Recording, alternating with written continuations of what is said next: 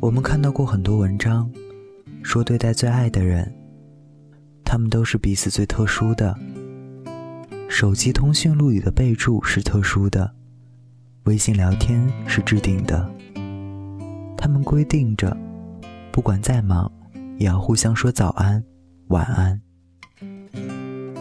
于是有一天，女生因为公司聚餐，很晚都没有回复男生的晚安，男生因为担心。不停的打电话催他回家，一次，两次，三次。你们没有因为互道晚安而更加亲密，反而因为这句话而有所疏离。刻意的不一定是最好的，最自然的关系或许是我想你了，跟你说早安。晚上洗漱过后，躺在床上想起了你，给你说一声晚安。我爱你，但会让你做自己，这大概才是成年人恋爱保持长久新鲜感最重要的一点吧。前些天，一个朋友跟我说了他要结婚的消息，问我要不要来。我刚要回复，恰巧被一个电话打断了，再加上事情很多，转头就忘了这回事。等我再想起这件事的时候，已经是第二天的晚上了。正准备回复，却看到对方已经回了我，说：“不想来也没关系。”那一刻，我有不少的无力感。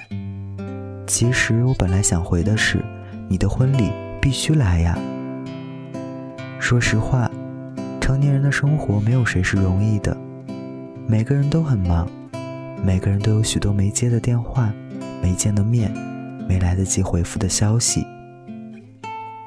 希望我们都能理解，没有及时的回复，不是因为感情不在了，而是真的有特殊情况。再见面，我们还是最好的朋友。我觉得在每一段关系中，只要找到令彼此舒适的姿势，那样是最好的。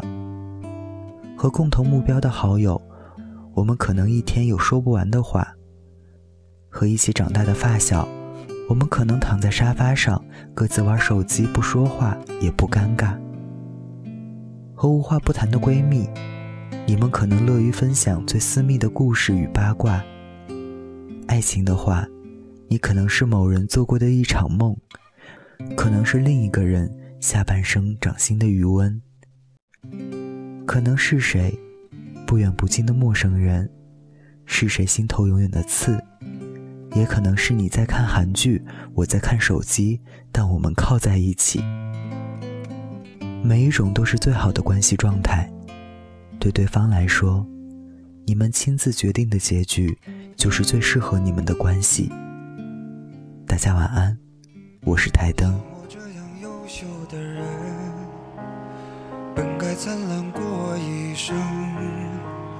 怎么二十多年到头来？还在人海里浮沉，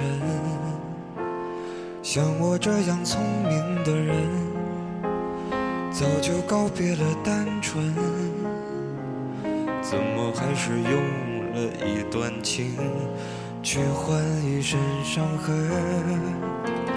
像我这样迷茫的人，像我这样寻找的人，像我这样碌碌无。为的人，你还见过多少人？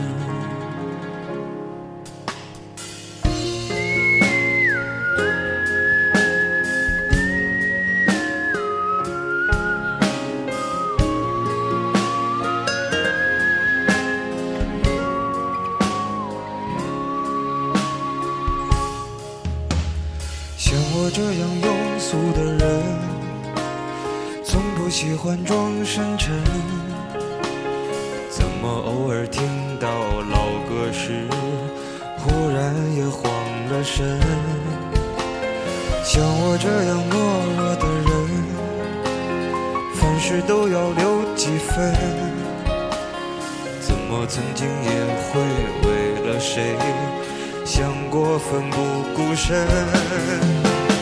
像我这样迷茫的人。我这样寻